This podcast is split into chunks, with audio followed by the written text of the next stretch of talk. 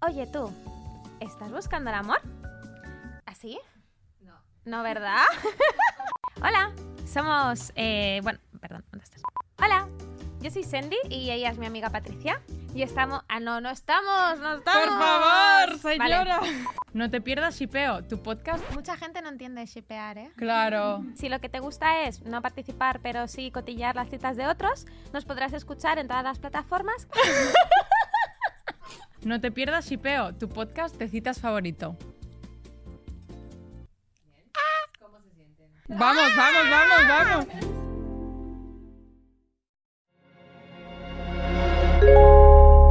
Podimo. Las mejores historias en audio.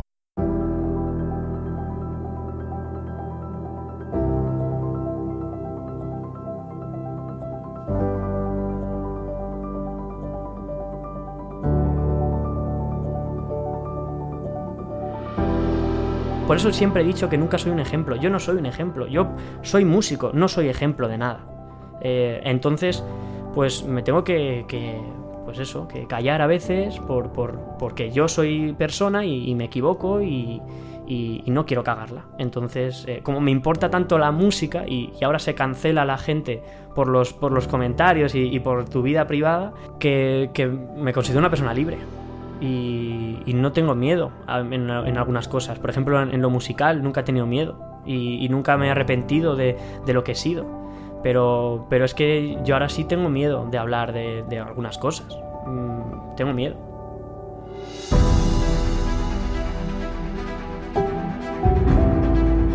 El 7 es un número mágico.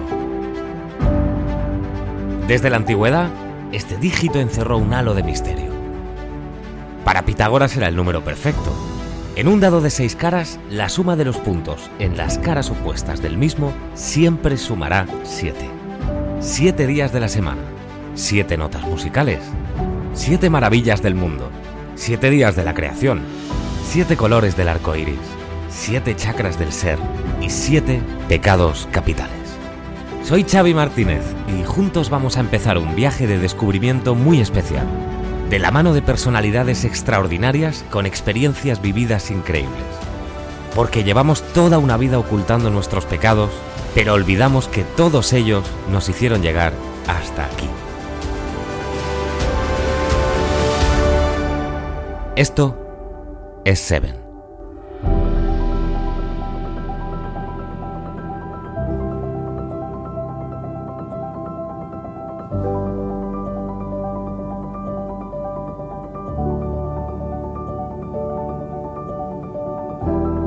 Contento de estar aquí contigo hoy.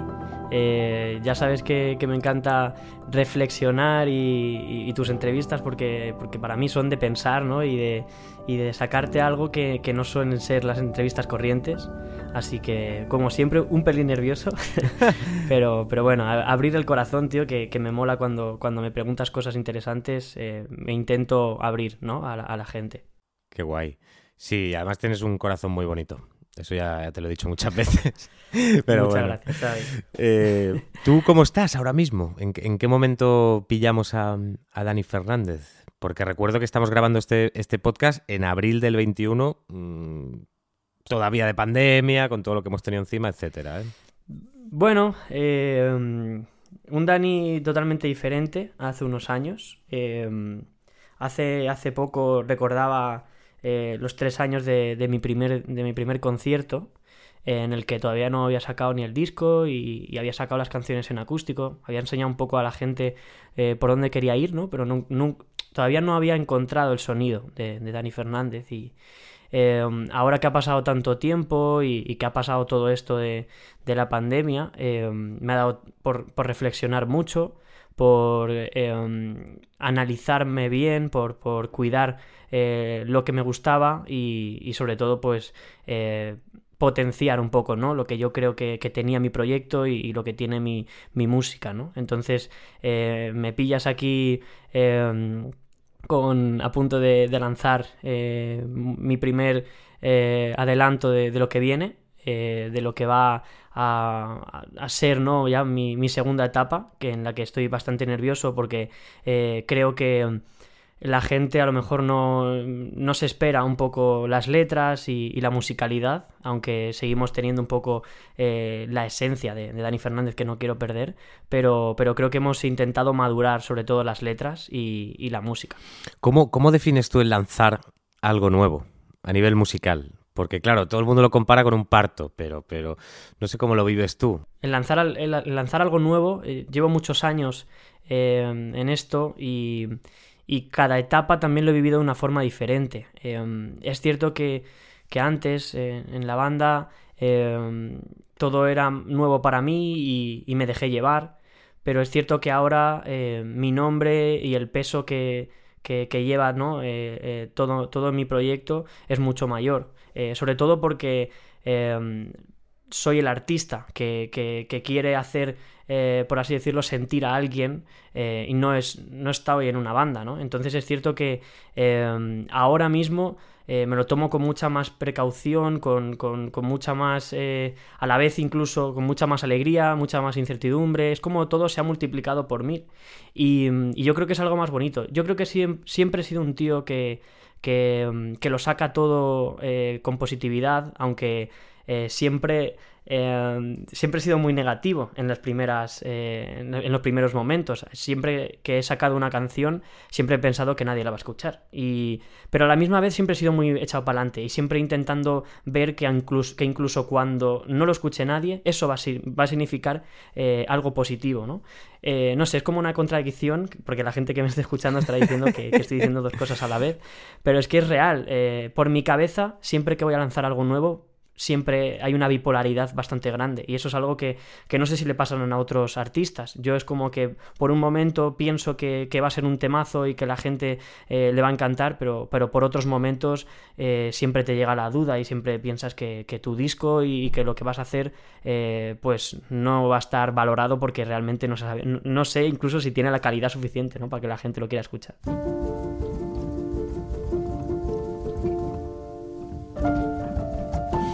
¿Y tú has notado cierta gula por, por, por, empezar a coger uno de los siete pecados capitales? Eh, no, no, no, la de comer, evidentemente, pero sí gula de ansia de datos, de respuesta, de feedback en redes sociales, de feedback de la compañía discográfica, de números. Eh. ¿Has entrado en esa rueda de decir, hostia, qué ansiedad, si es que no estoy ni disfrutando de, de esta creación artística? Que al final es eso, ¿no? Pues mira, te voy a decir una cosa, eh, para mí que es muy importante a día de hoy eh, haberme corregido esto y yo llegué a ser infeliz por, por, todo esto. O sea, llegué a ser infeliz porque me levantaba y lo primero que miraba era eh, cuántos seguidores tenía, si había bajado, si había subido, cuántos likes, cuánto, cuánta repercusión tenía. Incluso me llegué a comparar con mis compañeros. Eh, llegué a pensar que, era de los menos queridos dentro de la banda. Esto era algo que era lógico y sobre todo que la sociedad nos hacía... Eh, nos hemos metido tan dentro de, este tipo de cosas que llegué a ser infeliz y, que yo decía, pero si lo tengo todo, pero realmente eh, no, lo, no, lo tenía, no tenía nada. Eh, llega un momento en que no, no valoraba otras cosas, no valoraba mis amigos, no valoraba mi familia, no, no, valoraba lo que tenía cerca porque realmente lo que quería era más y más y más y más y, y llegó un momento, eh, sobre todo cuando, cuando lo dejé con, con la banda y cuando eh, me estuve encontrando a mí mismo, para mí ha sido la peor época de mi vida en la que he hablado algunas veces de, esto porque eh, ha sido muy complicado, ¿no? El hecho de, tenerlo todo y, pasar a la nada, a no, no, eh, no serle eh, importante a, a, algunas personas que para ellos supuestamente eras importante, pues pasar de, de, de, una cosa a todo lo contrario en un momento, ¿no? Entonces es cierto que, que todo eso mm, ya no me permití eh, nunca más eh, ponerme triste porque me empezaron a, de a dejar de, seguir las personas, amigos que, que me, hablaban durante todos los días eh, me dejaron de hablar, eh, pues eso lo que te decía, mi vida cambió tan drásticamente que me di cuenta de que todo eso es que era humo, ¿no? Y, y que Dani tenía que cambiar para encontrarse a sí mismo y, ver que, yo era algo totalmente diferente, que a mí lo que me gustaba era tomarme una cerveza con mis amigos, que lo que me gustaba era salir a tocar con, la gente que yo quería tocar y, entonces pues eh, ahora me considero feliz y me considero una persona totalmente diferente.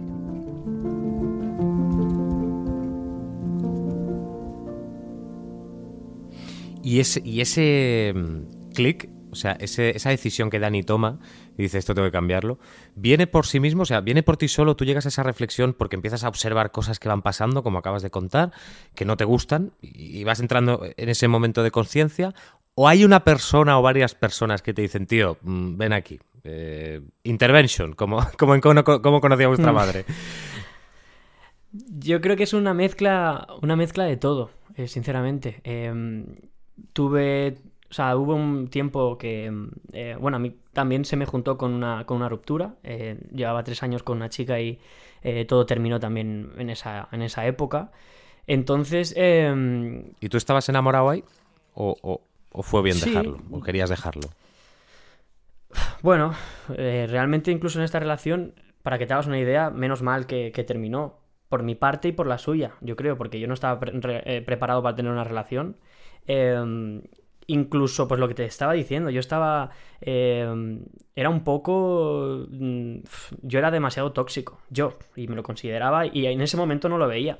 Ella también, imagino que, que para mí también lo era, porque no, no estábamos en los mismos puntos, no dedicamos a lo mismo, no veíamos la vida de la misma forma, pero por cosas de la vida, pues nos queríamos. Imagino que, que, bueno, incluso pues yo la sigo apreciando y le sigo queriendo, y llevo sin saber de ella un montón de tiempo, ¿no? Pero eh, es cierto que, mm, pues eso, eh, menos mal que me llegó este cambio de vida, eh, pero ya te digo, en lo musical y en lo personal, porque para mí me ha, me ha enseñado muchas cosas, ¿no? Estuve eh, tres años eh, haciendo un poco, vol- volviéndome para mi persona y mejorando como persona, ¿no? Yo creo que en esos tres años, eh, bueno, pasé también por, psicólogo, que para mí eh, no duré muchísimo en el psicólogo, pero sí es cierto que los primeros momentos, eh, o sea, mi, psicóloga sí me, ayudó muchísimo, pero luego la importancia que, a la que yo realmente le doy este cambio y, sobre todo para encontrarme a mí mismo han sido tres cosas muy importantes.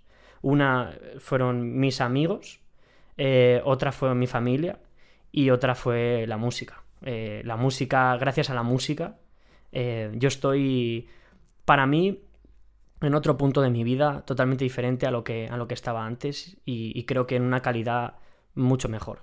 Mm, No sé, a lo mejor habrá gente que incluso ahora ya no me lleve ¿no? y, piense que he cambiado a peor, pero yo creo que, he cambiado a mejor y ha sido todo gracias a, a este tipo de cosas ¿no? y a este, a est- a este momento drástico en mi vida en el que tuve que eh, apoyarme en, en- sobre todo en, mis amigos y en, y en mi familia, que, que eso me llevaba también a la música, porque tengo muchos amigos que, que se dedican a la música y, y por eso pues, pues pude llegar hasta aquí. Pues qué guay, tío, ese momento transformación y, y qué importante eh, no tenerle miedo al cambio, ¿verdad? Bueno, a veces el miedo es inevitable, pero, pero cuando ha pasado a veces y te has atrevido y has dicho, sí, soy eso, nuevo, y miras atrás, y dices, "Joder, qué bien, ¿no?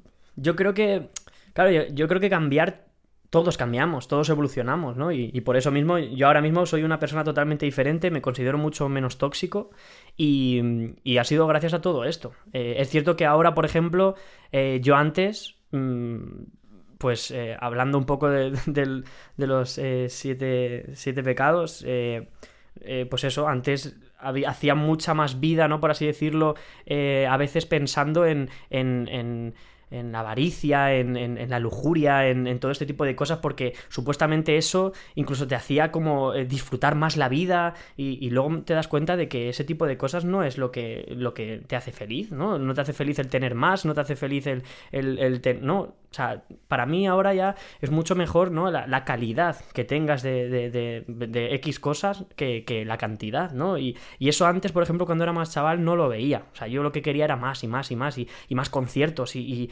incluso, pues a veces mm, más conciertos no te hace más feliz. O sea, a veces es mejor hacer cuatro y hacer tres que, que hacer diez, pero que no son iguales, ¿no? Y por eso mismo yo creo que, evolucionar es necesario. Y, que por lo que tú dices, que te digan en plan de que has cambiado, eh, pues para mí me hace, no sé, me hace feliz. Otra cosa es que luego también te tienen que decir las razones por las que ellos piensan que, has cambiado, ¿no? Que, eso también es, diferente, ¿no? Hablabas antes de, la envidia en tu anterior proyecto musical, en la banda, en, en Aurin, con los compañeros de la banda. Eh, claro, otro de los pecados capitales, la envidia. ¿Cómo era la convivencia con eso ahí dentro? Pues imagínate, eh, esto es una cosa que o sea, no lo, no lo hacíamos eh, queriendo. Mm, Yo día a día sigo envidiando a, muchos compañeros, pero de otra forma. Eh, nuestro proyecto era, claro, eran cinco chicos que cantaban y que naturalmente, pues siempre uno quiere más. Y, y siempre quiere...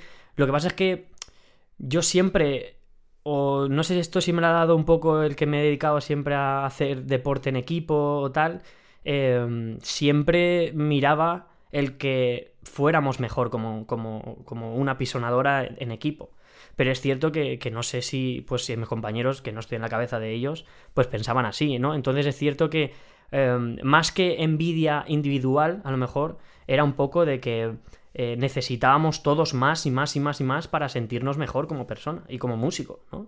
Entonces luego te das cuenta de que eso no, no, no tenía que ser así, ¿no? Y que no, eh, y que no era, no era sano, por así decirlo, ¿no? Que, que no pasaba nada porque eh, uno de nosotros tuviera 10.000 seguidores menos o, o que realmente... eh, no sé, o sea, yo es cierto que cada vez que iba pasando el tiempo me iba dando cuenta que eso me, daba, me iba dando más igual y lo que más me importaba era cantar más, porque era lo que más feliz me hacía, ¿no? Entonces, eh, no sé, la envidia es, es algo que, que yo creo que vamos a tener todos siempre, pero, pero hay que canalizarla. Eh, es muy importante. Eh, yo, por ejemplo, antes fuera, fuera de, grabación te, contaba la admiración que tenía, ¿no? Por, y que tengo por, por un ambulista, que escuché su, eh, su Seven. Y, y es que yo le tengo una envidia terrible. O sea, yo a él le tengo una. Y él lo sabe, yo le tengo una, una envidia terrible, pero sana. Es de. Es eh, admiración, Dani, eso. Claro, Es admiración, pero es es- envidia también. Es decir, Sí, sí. qué cabrón, cómo escribe, ¿no? Cómo es capaz de, de canalizar su, su, su música, dársela también a... O sea, es encima eh, es, es una persona que, que, que da todo por, por amigos suyos, ¿no? Que, que a mí me, ha- me ha dado mucho, me ha enseñado mucho y yo mm, diré siempre que yo soy lo que soy ahora mismo, en gran parte también gracias a él, ¿no? Entonces, para mí es muy importante envidiar, pero saber también qué tipo de envidia tienes, ¿no? Porque si es, es mala, eh, te hace mucho más infeliz. Y esto es una de las cosas también que en este, en este momento también canalicé e incluso sentí envidia de, otros compañeros o de otros eh, artistas que, mm, que, que- que me han demostrado que, eso al fin y al cabo no deja de ser tóxico y, y- y luego va mal, va, va peor.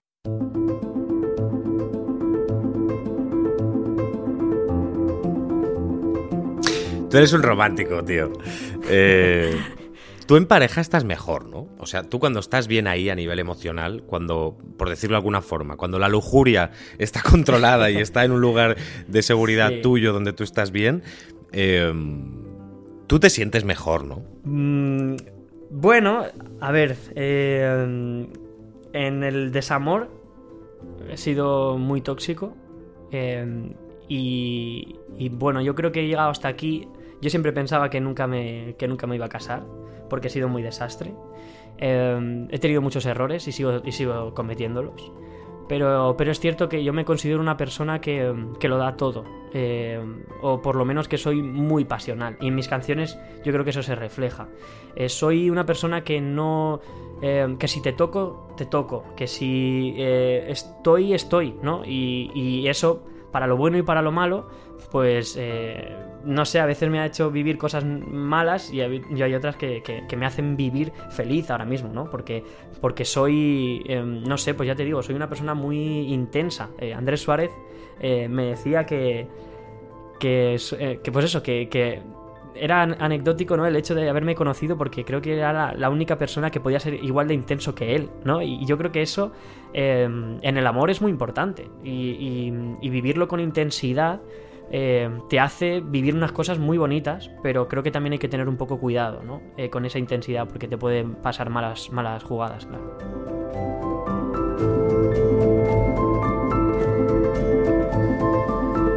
¿Y esa lujuria mal ordenada, eh, la has vivido? O sea, esa de decir, ¿qué estoy haciendo? O sea, esas etapas de tu vida de un desenfreno que realmente te lleva al pozo. Mira, eh, pues en el, peor momento de mi vida. Eh, yo creo que esto es fruto también de un poco de la inseguridad. Mm, en esos momentos era cuando, claro, cuando peor lo, estaba pasando, eh, no era capaz incluso de ver las cosas positivas de otras personas con las que he tenido sexo eh, sin una relación. O sea, cuando escribí disparos, creo que me pasó así, ¿no? Conocí una chica que mm, yo quería algo más y ella no. Y, el primer momento fue de, hostia, o sea, ¿qué ha, qué ha pasado aquí, no? Hemos pasado del todo a la nada en un momento, ¿no? Eh, y yo creo que me habrá pasado, pues eso, habrá chicas eh, que habrán pensado, eh, pues que yo o, o les he utilizado o, o qué ha pasado ahí, pero yo siempre he intentado eh, hacerle ver a la gente, eh, sobre todo, pues eso, como te decía antes, ¿no? Lo intenso que soy, ¿no? Entonces, incluso en este tipo de cosas soy así. Entonces, creo que con todas las, eh, con todas las personas ¿no? que, que- yo me junto, eh, llego a la, a la conclusión de que ellos saben que, que soy una persona tan intensa, ¿no? Tan de todo o nada, a veces, que este tipo de cosas te pueden pasar, ¿no? Entonces yo creo que eh, en este momento tan malo de mi vida, eh, pues con las inseguridades que tenía, no era capaz incluso de, de encontrar lo bueno de, de otras personas y, y, y caí en, en- en- pues eso, en, en no encontrar esa persona hasta dentro de, de- pues eso, incluso llegar a la desesperación, no desesperación como tal, pero, pero sí de decir, yo le decía a mi madre, mi madre siempre le ha gustado que encontrara una persona para, porque yo soy mucho más estable cuando, cuando estoy con, con una persona, y yo le decía, si es que yo no, ya no me voy a casar, yo ya no voy a encontrar a alguien, ¿no? Porque... eh, pues me costaba mucho. Estaba pasando por un momento tan jodido que, que nadie me podía hacer sentir bien. Te lo juro. O sea, llegó un momento en el que nadie podía. O sea, si alguien me decía qué guapo eres, pensaba que, que- que me lo estaban diciendo por decir. Si alguien me decía, eh, no sé, algo malo, también, o sea, me, me me- no sé, como que me hundía más todavía. Entonces, eh, pues caí un poco en, ese, en ese modo oscuro de, salir muchísimo, que yo creo que eso fue además también muy, muy tóxico para mí, porque estaba todos los días fuera, eh, todos los días conociendo gente nueva, eh, y, menos mal que, esto lo cambié, y, y ahora pues, pues, pues siempre salgo por, por los mismos sitios, y, este tipo de cosas pues las pude cambiar, valorar también más a la gente, porque llegó un momento en el que al fin y al cabo pues no valoras bien porque tampoco dabas la oportunidad de ello, ¿no? Había gente que se acercaba que, que, que por miedo a que me pasara lo que me había pasado antes, ¿no? De que amigos míos me habían eh, no rechazado, pero, pero sí ya no, como no interesaba, ya no era eh, el mismo chaval que, que antes llenaba estadios. Entonces, pues por miedo a que me pasara eso, pues ya no dejaba que entrara gente en mi corazón. Y, y entonces eso ahora por lo menos ya, o por lo menos lo intento, eh, ya ha cambiado. Eh, hablamos en Clubhouse, que tuvimos una conversación súper bonita eh, en Clubhouse hace como, pues ahora, dos meses o tres meses o algo así. Eh, y tú me contabas, tío, que, que la pandemia te había cambiado muchísimas cosas y que incluso, o sea, un poco en la línea de la, de la, de la sensación un poco de ansiedad o de incertidumbre, desesperación que hay en general en la gente, eh, que tú también te habías, te, te habías visto ahí en esa ola y que hasta se te habían ido las ganas de, de cantar, ¿no? De hacer música y, y que hasta habías tenido ese, ese puntito, ese bache de decir, oye, que, que a lo mejor no quiero ser artista, Sí. de repente.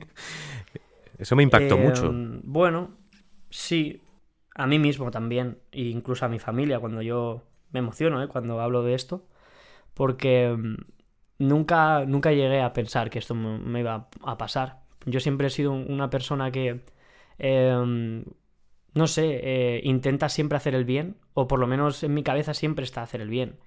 Entonces, eh, cuando vienen personas que, mm, que ponen en duda eh, lo que eres o que te meten en un, en un papel incluso que no eres, eh, no sé, era como que no llegué a pensar que, que, que, pues eso, que prefería cantar en, en casa. Mm, Era como que no, no sé si la exposición, y mira que, que yo era feliz cuando, cuando estaba en, la banda, pero no sé si estaba acostumbrado a los focos, por así decirlo. Y mira que no soy nadie. O sea, me considero un, artista eh, que, pues, que le queda mucho todavía por, por hacer. Pero. y que mucha gente ni me conoce. Pero es cierto que mm, el hecho de empezar a notar que, que hay gente que ya me pone cara y, y- y que, mm, no sé, me da miedo. Me da miedo eh, prefiero que la gente conozca eh, mi música y, no mi, vida privada, porque esto me ha llevado a, pues eso, a no leer eh, Twitter, no leer Instagram, darle menos importancia a las redes sociales, porque pues había gente que, que te malinterpreta, que, que ve más allá de, de tu música. Y, y entonces pues lo llegué a pasar bastante mal, lo llegué a pasar bastante mal. Y pues el hecho de sacar un, concierto, que la gente no entienda por qué, por qué cancelas o, o por qué mm, devuelves entradas y... no sé, estar en, en esta situación ha sido muy difícil para mí. No soy. soy muy sensible, soy una persona muy sensible. De hecho, a raíz de. de, mm, del Clubhouse que hice contigo, eh, leí una persona eh, que me escribió, no sé si fue por Twitter, que me había estado escuchando. Y había una cosa que yo no, no, no sabía que existía. Y me estuve informando bastante. No sé a día de hoy si, si es verdad pero me habló de una cosa que, es, que, se denomina PAS, ¿no? que es eh, persona altamente sensible.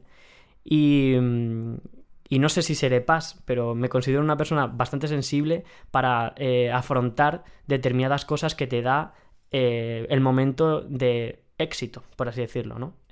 Entonces, pues eso, eh, es verdad que, que lo pasé mal, pero es cierto que ahora, por ejemplo, también estoy en otro punto diferente. Eh, ha pasado también un poco también todo ese vendaval y, y ha pasado tiempo. Entonces yo creo que, que ya mi cabeza por lo menos lo ha olvidado un poco.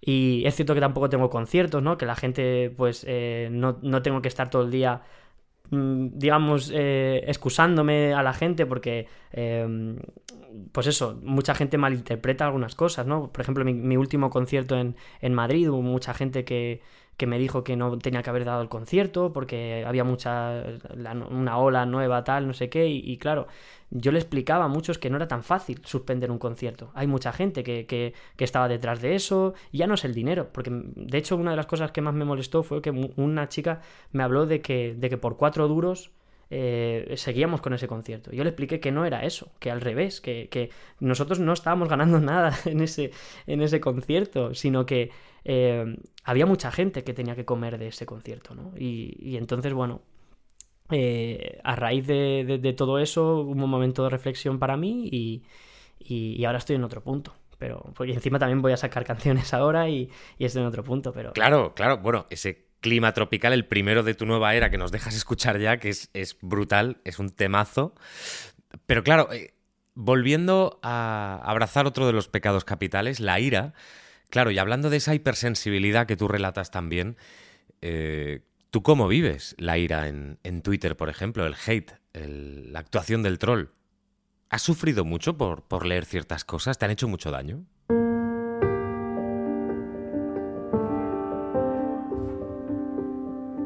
Yo, yo lo que creo es que hemos llegado a un punto ahora mismo en cuanto a querer sentirnos mejores todos, me, incluyo en esto, que a veces eh, vemos los errores de los demás y no vemos los nuestros.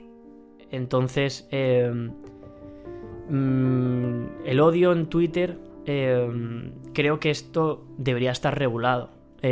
Hay personas que mm, por este tipo de cosas lo pasamos mal. Yo mm, soy una persona pública, eh, me dedico a la música y, no sé, no está... eh, hay mucha gente que dice, claro, es que tú eres músico, entonces te tienes que aguantar, porque yo tengo que dar mi opinión. Pero es que hasta dentro de... Claro, la historia es que mm, no por... yo no decido ser público para que la gente me diga lo que piensa, sobre todo incluso de mi persona. O sea, yo a mí, que me digan esta canción es una mierda, me lo dicen mis amigos. O sea, yo, hay amigos míos que yo les he puesto un tema y me han dicho, "Pf, vaya mierda. Te lo juro. Sí, o es muy floja o tal, o sí, sí. Claro. O Sí, o o no me gusta. Entonces yo eso lo entiendo. O sea, yo, que me pongan un, un comentario sobre mi música, me, me- no sé, me influye menos que, que se metan con, con mi vida. O que me digan que soy tal o que soy cual. Entonces, eh, creo que mm, eso hay que tener mucho cuidado y que no sé hasta qué punto se debería de regular.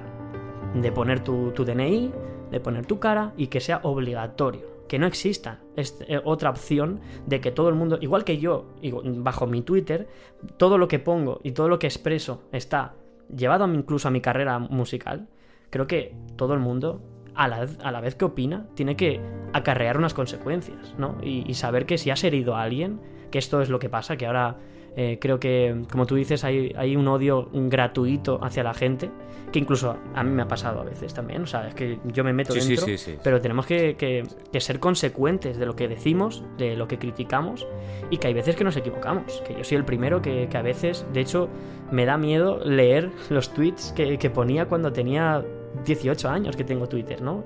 Porque no soy la persona que soy ahora mismo, ¿no? Eh, mucha gente incluso que tira de meroteca, que, te pone tweets que pones de hace muchos años y que, tío, lo que te decía hace tiempo, yo es que quiero seguir equivocándome. O sea, yo soy una persona y yo me equivoco, tío.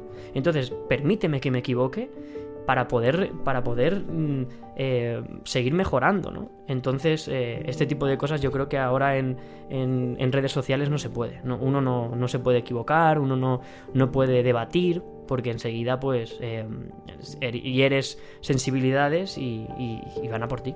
¿Te autocensuras mucho? Mucha. Yo eh, me gustaría no tenerla, la verdad, porque me considero una persona que, me considero una persona libre. Y, no tengo miedo en, algunas cosas. Por ejemplo, en, lo musical nunca he tenido miedo. Y, nunca me he arrepentido de, lo que he sido.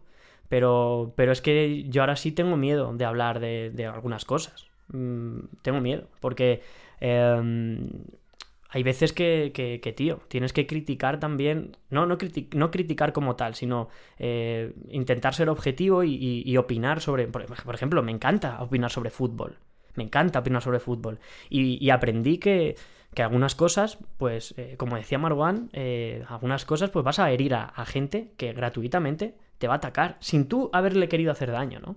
Entonces, hay veces que, que yo, incluso algunos tweets de Em, por ejemplo, apoyo a el, 8M, eh, apoyo a, eh, yo qué sé, a, millones de cosas, ¿no? Que, he intentado eh, ser mejor persona y, crecer como persona, ¿no? Y, apoyar ciertas cosas, ciertos movimientos, e incluso pues hay veces que, he tenido que mandarle el tuit a, mi repre y decirle, ¿cómo lo ves? A ver si alguien se va a sentir ofendido por cualquier cosa, que ya le pasó a Zahara hace, hace un tiempo. Este tipo de cosas eh, a mí me dan miedo, me dan miedo, porque yo no soy homófobo, no soy, no soy racista, ¿no? Entonces, hay cosas que, todos tenemos en, nuestra, en, nuestro, no sé, nuestro ADN, que hemos crecido con nuestros padres, que nos han dicho alguna frase, alguna historia, alguna... Y, sin querer tienes algunas cosas que, que, la, que, sin, pues, te pueden pasar. entonces, claro, yo eso lo mido muchísimo, porque no quiero herir a nadie. Nunca quiero que alguien se sienta, eh, yo qué sé, mm, por, cualquier cosa que yo diga. Por eso siempre he dicho que nunca soy un ejemplo. Yo no soy un ejemplo. Yo soy músico, no soy ejemplo de nada.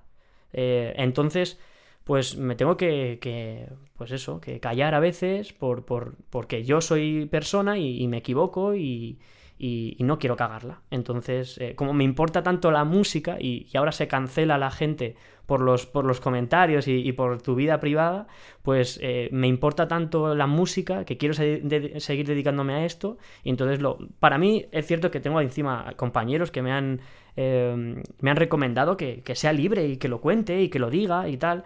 Pero, pero yo, la, la experiencia me dice que, que mejor las opiniones me las quede para mí y, para mis amigos, mi familia y la gente cercana. Y la gente que me quiera preguntar un día, yo tengo muchas conversaciones con un montón de, seguidores que me, escriben y tenemos debates de fútbol, pero todo por privado. Todo por privado, porque no... Em, pues eso, hay cosas que no...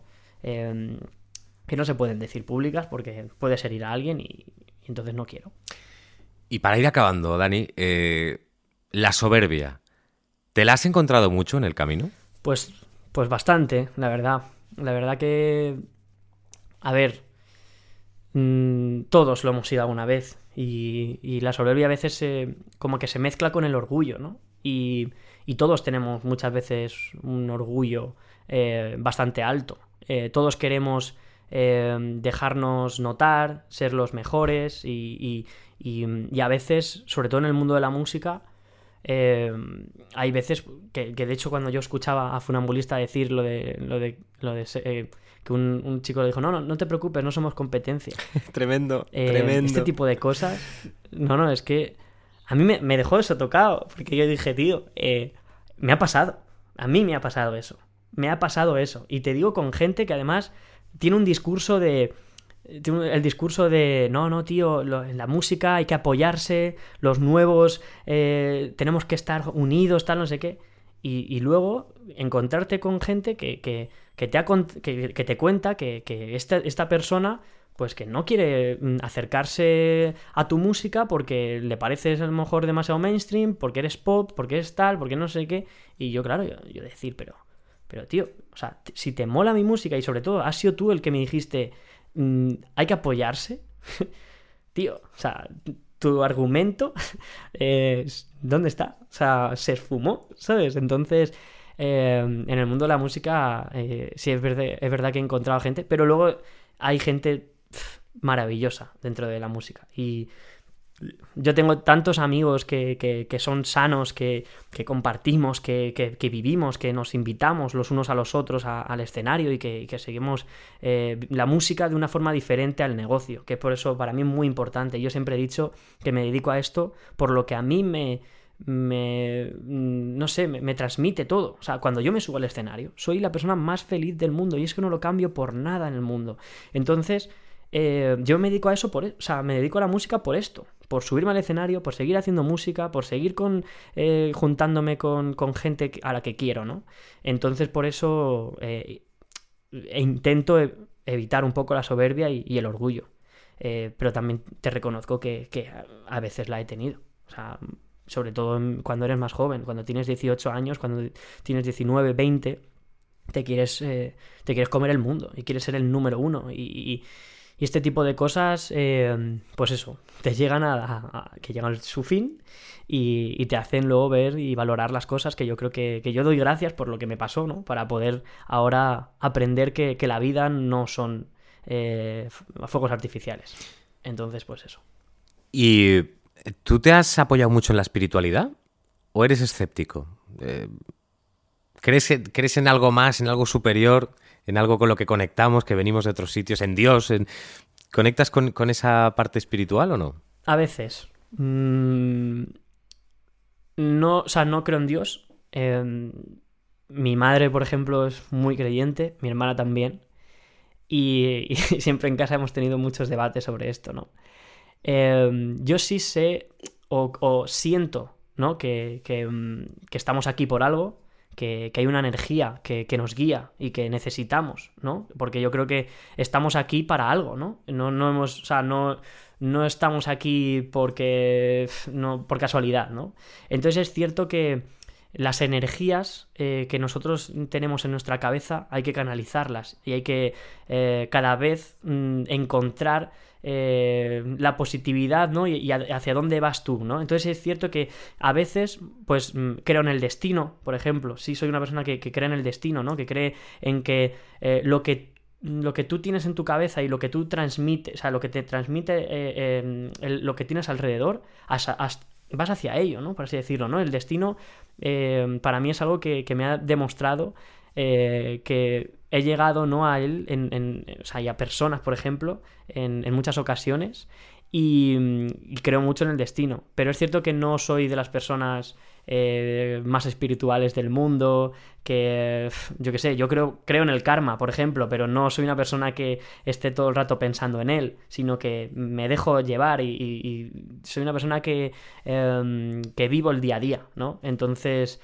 no hago las cosas pensando en que hay alguien que nos maneja, no, hago las cosas eh, pensando en, no sé, en que hay un dios, un tal, pero, pero sí es cierto que, creo en las energías y que, y que persigo, a veces incluso obsesionado, en, una buena vibra, ¿no? En, un- en transmitirle a la gente eh, buena positividad y, y cosas bonitas. La vibra no falla, ¿eh? O sea, a mí me ha pasado hasta con, o sea, con personas, por supuesto, que noto la energía que, que emiten, ¿no? La frecuencia.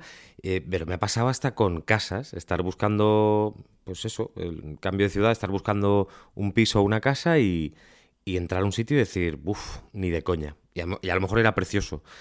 Y en otros decir, esto es casa. A mí me, a mí me ha pasado también por, por etapas. Eh, por ejemplo, Madrid eh, para mí ha sido, ha sido casa en muchos, en muchos momentos y, he querido matar la ciudad en otras, en otras ocasiones y, evitarla y, no querer venir. Y, y yo creo que eso pues es eso, es un poco eh, el momento por el que tú estás pasando y la energía que tú desprendes eh, en ese momento, ¿no?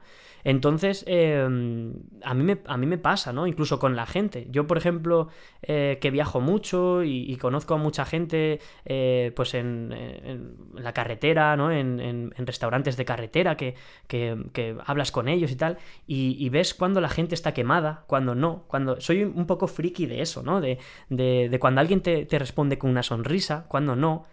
Eh, entonces eso, eso que tú estás desprendiendo, ¿no? Eso otra persona lo capta y, y, al captar eso, esa persona luego a ti te, te, o, te o te manda lo mismo o, no, ¿no? Entonces eso yo es, es, cierto que yo, por ejemplo, muchas veces lo digo a mi padre, que, que, que yo, yo siempre intento, por así decirlo, eh, hablarle a la gente, sobre todo que yo trabajo de cara al público y la gente que, que me sigue te lo puede corroborar, siempre intento ser lo más... Eh, no sé, eh, transmitirle a la gente lo, la más felicidad, la máxima felicidad posible, por así decirlo, ¿no?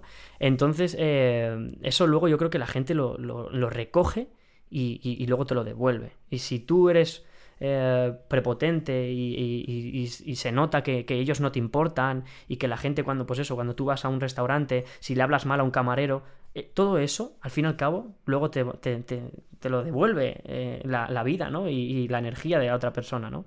Entonces es cierto que, que, que yo en, en, ese sentido sí soy bastante, bastante friki de eso.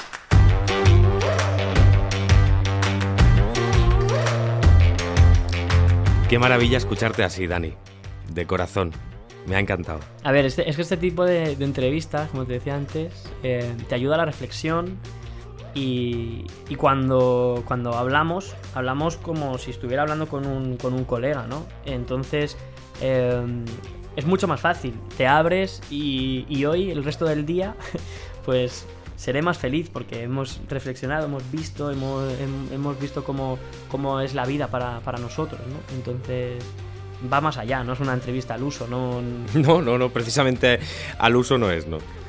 Y por eso también te doy las gracias que por cierto me quedo con, con, la sensación de que en unos años habrá un 7-2.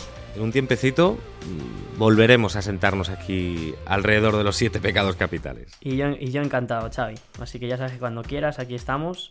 Y, y, lo próximo, aquí te lanzo la idea, hacer esto y que seamos varios y, y hablemos de esto en, en debate y, y, se pueda eh, podamos tener diferentes eh, opiniones, ¿no? Porque de hecho, una de las cosas que, que escuchando Seven y tal, eh, me apetecía entrar y, y, dar mi opinión, que es algo muy bonito eso, ¿no?